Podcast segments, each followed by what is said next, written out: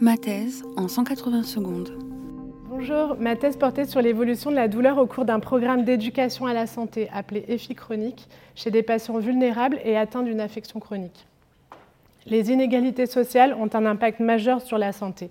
Par exemple, en France, on constate 13 ans d'écart d'espérance de vie entre les plus aisés et les plus défavorisés. Tous les aspects de la santé sont impactés et à toutes les étapes de la vie. Et ces écarts n'ont pas eu tendance à diminuer sur les dernières décennies. La douleur chronique concerne 19% de la population européenne et elle a un retentissement majeur sur la qualité de vie des individus. Pour la société, elle implique des coûts pour les systèmes de santé et en raison de la diminution de la productivité. La vulnérabilité socio-économique augmente considérablement les facteurs de risque de douleur chronique et inversement, la douleur peut entraîner une vulnérabilité. En outre, la douleur est étroitement liée à la détresse psychologique.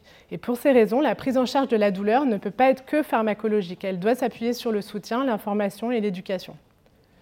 Il est en partie possible de prévenir et, contrôler les maladies chroniques en agissant sur les facteurs de risque modifiables. Et c'est l'objectif des programmes d'éducation à la santé. Ma thèse repose sur l'analyse des données du programme EFI chronique qui a été mis en œuvre dans cinq pays et qui ciblait des participants socio-économiquement vulnérables et atteints de maladies chroniques. Il repose sur la méthode Chronic Disease Self-Management Programme qui consiste en une série de six ateliers et j'ai analysé les données des questionnaires remplis avant et après l'intervention par 1364 participants et j'avais 19 variables à ma disposition que j'ai analysées avec des modèles statistiques multivariables. Les objectifs de la thèse étaient d'étudier les liens entre la douleur et les autres variables et l'évolution de la douleur après l'intervention. Premier résultat, la douleur est significativement plus intense chez les femmes, chez ceux dont le niveau d'études est faible, ceux dont les revenus sont faibles, dont les relations sociales sont moins développées et ceux qui ne pratiquent pas d'activité sportive. Deuxième résultat, la douleur a un effet significatif sur la fatigue, les troubles du sommeil, le risque de dépression, la qualité de vie physique et mentale et la santé globale. De toutes les variables que j'ai analysées, la douleur était celle dont la taille d'effet était la plus importante, avec une relation dose-effet. Troisième résultat, après l'intervention chronique, la douleur avait significativement diminué en moyenne et dans tous les pays. Cependant, la taille d'effet était relativement faible. La douleur avait diminué chez environ un tiers des participants.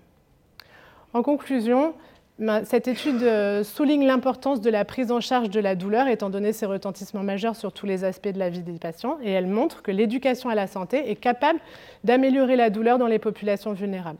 Cependant, les résultats ne sont pas spectaculaires. En effet, la composante sociale est le fond du problème, comme l'ont confirmé mes analyses.